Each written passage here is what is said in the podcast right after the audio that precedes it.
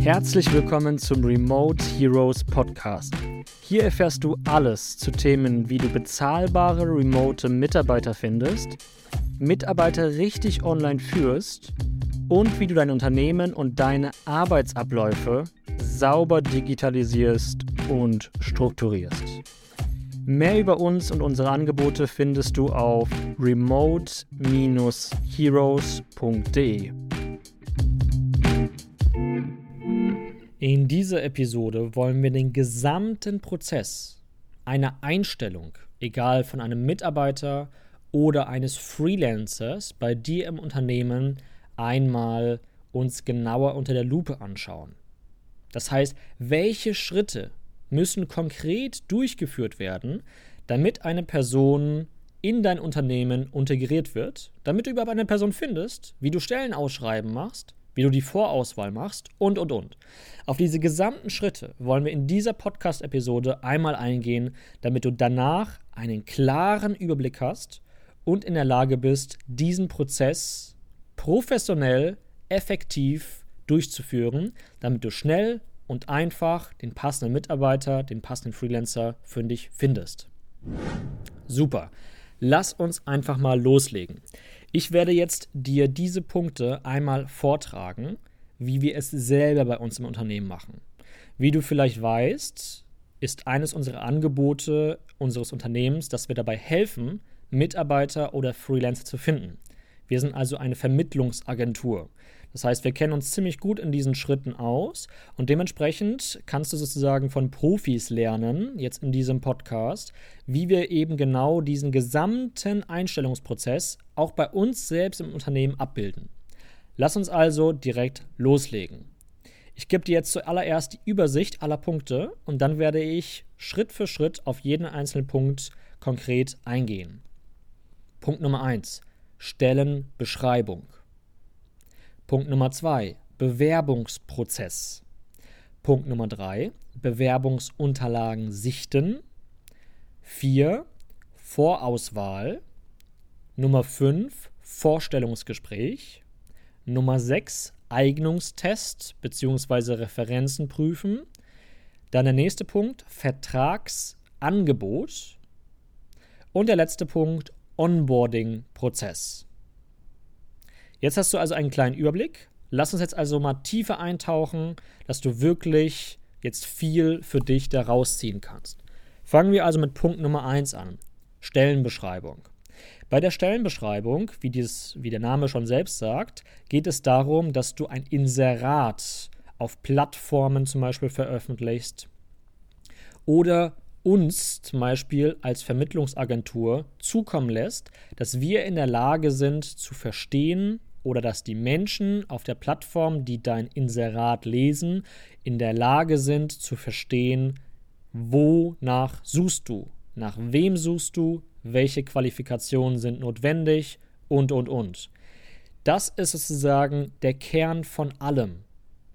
Hier muss besonders viel Klarheit sein, weil das Stellenausschreiben wird in Folge dazu führen, dass du den Output bekommst, welchen Input du hier reingesetzt hast. Oder umgangssprachlich mal gesagt, wenn dein Stellenausschreiben scheiße ist, dann wirst du schlechte Bewerber bekommen. Wenn dein Stellenausschreiben gut ist, klar kommuniziert und formuliert ist, dann wirst du auch dementsprechend qualitative Leute finden, weil das Stellenausschreiben ist dafür verantwortlich, zu filtern, zu selektieren. Hier sagst du ja, wen du haben willst und wen du nicht haben willst. Dementsprechend ist das Stellen, die Stellenausschreibung unfassbar essentiell und wird oftmals einfach nur so dahingeschrieben und dem wird gar nicht dieser Wert zugerechnet, den es eigentlich haben muss. Anders ausgedrückt, wenn du eine Werbeanzeige schaltest und dafür Geld in die Hand nimmst, um dein Angebot zu vermarkten, wenn die Werbeanzeige schlecht ist, die Zielgruppe nicht anspricht, die Vorteile des Angebotes nicht wirklich klar kommuniziert sind, ja, ist doch klar, da weißt du ganz genau, dass dann niemand oder nur wenig Leute kaufen. Genau das gleiche ist es auch bei der Findung von Mitarbeitern. Super. Punkt Nummer eins würde ich mal sagen, ist klargestellt. Punkt Nummer zwei, Bewerbungsprozess. Bei uns ist es so, dass wenn wir Stellen ausschreiben für die Findung von qualitativ hochwertigen Mitarbeitern und Freelancern ins Internet setzen, dass wir die Leute im zweiten Schritt dann auf ein Bewerbungsformular leiten. Das heißt, eine Seite, eine Webseite, auf der sozusagen ein digitales Bewerbungsformular da ist, wo ganz viele verschiedene Fragen gestellt werden, Antworten von eben den Bewerbern abgefragt werden, damit wir verstehen, wer sitzt hier digital uns gegenüber. Was ist das für eine Person? Was hat sie für Schwächen? Was hat sie für Stärken? Was hat sie für Qualifikationen? Wer ist das? Bei unserem Bewerbungsprozess ist es so, dass hier wirklich viele Fragen abgefragt werden. Am Ende müssen die Leute sogar einen kurzen Mini-Eignungstest äh, machen. Das heißt, wer sowieso faul ist, wer sowieso nicht die Extrameile gehen wird, wird hier sowieso ausgesiebt. Und genau das ist auch der Sinn eines Bewerbungsprozesses beziehungsweise von diesem Schritt, dass wenn sie sich bewirbt, dass hier einfach Informationen abgefragt werden, die wichtig sind, um eben später eine gute Vorauswahl treffen zu können, wozu wir auch gleich kommen werden. Der nächste Schritt. Du hast also ein Stellenausschreiben online beispielsweise veröffentlicht. Die Leute haben sich über eine Bewerbungsseite bewerben können. Jetzt gilt es natürlich als nächsten Schritt, die ganzen Unterlagen, die du bekommen hast, beziehungsweise die Antworten, die du bekommen hast, zu sichten, zu gucken, was hat wer jetzt hier geschrieben. So, das heißt, du machst die Vorausauswahl und filterst noch einmal die Leute, die sich beworben haben, eben in zwei Kategorien. Kategorie Nummer 1, Leute, mit denen du dir ein Vorstellungsgespräch vorstellen könntest. Kategorie Nummer 2, Leute, die eben aus dem Raster rausfallen. Nachdem du das getan hast, kommen wir zum nächsten Punkt und zwar zum Vorstellungsgespräch. In separaten Podcast-Folgen habe ich eine, ich sogar zwei Podcast-Folgen aufgenommen, wo ich ganz konkret auf, den, auf die Struktur und auf den Aufbau eines guten Vorstellungsgespräches eingehe, sowie auch in einer weiteren Episode, wo es darum geht, äh, worauf du bei einem Vorstellungsgespräch achten solltest. Kommunikativ, von den Qualifikationen her und und und. Schau also, hör also gerne mal rein. Gut, das heißt, hier werden wir die Vorauswahl erstmal treffen, dann machen wir das Vorstellungsgespräch. Das heißt, wir laden diese Menschen oftmals per E-Mail oder per Messenger, je nachdem, wie du eben in deinem Unternehmen kommunizierst, zu einem Vorstellungsgespräch ein. Auch dafür gibt es ganz viele Skripte, wenn du zu uns in die Zusammenarbeit kommen solltest. Ähm, wir haben zu allem Vorlagen. Das heißt, wenn du da Unterstützung brauchst, komm gerne auf uns zu. Den Link findest du in der Podcast-Beschreibung. Also, jetzt kommt es zum Vorstellungsgespräch. Hier gilt es, die Person kennenzulernen, sie zu verstehen, was ihre Wünsche, was ihre Fähigkeiten, Qualifikationen etc. sind aber auch hier aufzuzeigen, was ihre Aufgabenbereiche, ihre Verantwortungsbereiche sind, so welche Themen wie Gehälter abzuklären, Gehaltsvorstellungen und jegliche weiteren Fragen, die eben ähm, ja, für die Zusammenarbeit essentiell und vonnöten ist. Wenn das Ges Vorstellungsgespräch durchgeführt worden ist, dann habt ihr euch beschnuppert. Wie bei einem Date habt ihr miteinander, äh, seid ihr in einer ersten, einem ersten Date zusammengekommen, Ihr seid in der ersten Kennenlernphase und jetzt gilt es in unserem Fall, wie wir das auch mit Leuten machen, die bei uns sich bewerben, die wir dann sozusagen weiter vermitteln an tolle Unternehmer und Unternehmerinnen wie dich, gilt es einen Eignungstest zu machen, Referenzen zu prüfen. Das heißt, wenn eine Person sich als gut herausstellt, als passend herausstellt, dann kannst du entweder einen kleinen, eine kleine Testaufgabe machen lassen. Oder, wenn das, dir, wenn das nicht der richtige Weg für dich ist, nochmal die Referenzen, die sie hat, gegenprüfen. Sagen wir, du suchst nach einem Video-Editor. Dann kannst du dir eben eine Art Videomappe, digitale Mappe zukommen lassen von verschiedenen Videos, die die Person schon geschnitten hat.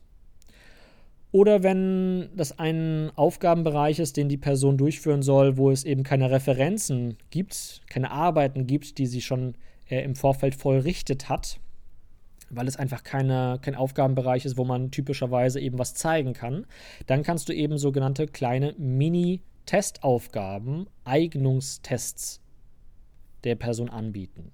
Dass sie sozusagen diese Aufgabe durchführt, die vielleicht nur 10, 20, 30 Minuten dauert, um eben dann die Ergebnisse anzugucken und daraus beurteilen zu können, ist das eine Person, die passen könnte oder nicht. Je nachdem, welchen von diesen zwei Wegen du einschlägst, kommst du ja dann zu der Entscheidung, passt oder passt nicht. Wenn es passen sollte, dann kommen wir zum nächsten und vorletzten Schritt, und zwar zum Vertragsangebot. Jetzt gibst du der Person einen Vertrag, den sie unterzeichnen soll.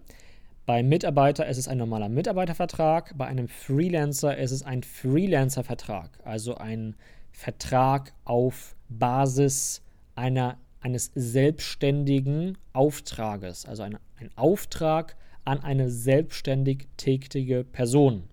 Manche Leute fragen uns, also Kunden von unserer Seite, ist es überhaupt notwendig, mit einem Freelancer oder einem Selbstständigen einen Vertrag zu machen? Und grundsätzlich natürlich ja. Vielleicht hast du den Spruch schon mal gehört, Verträge sind zum Vertragen da.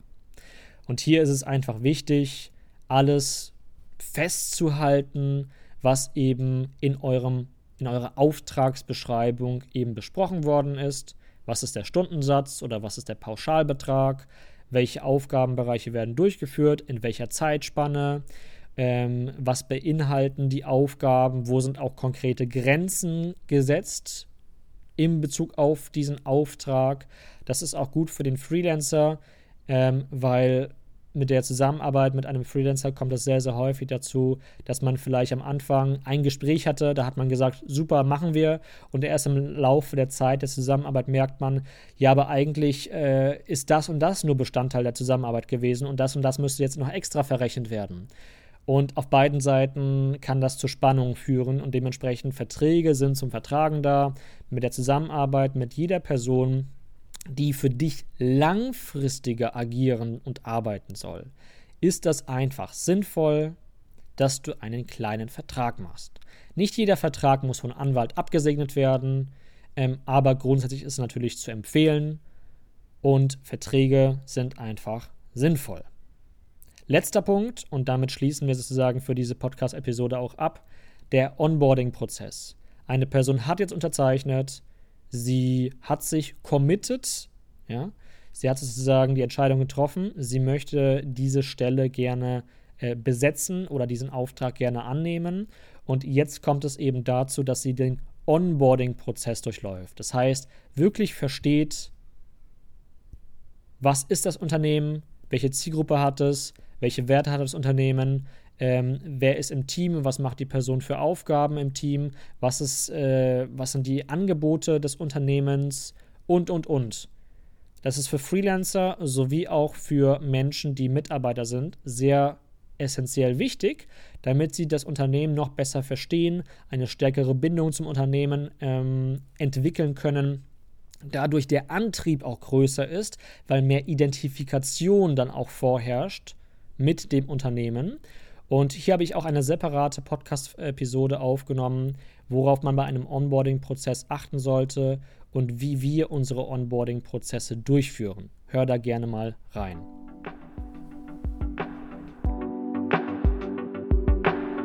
Du hast gerade einen Podcast von Remote Heroes gehört.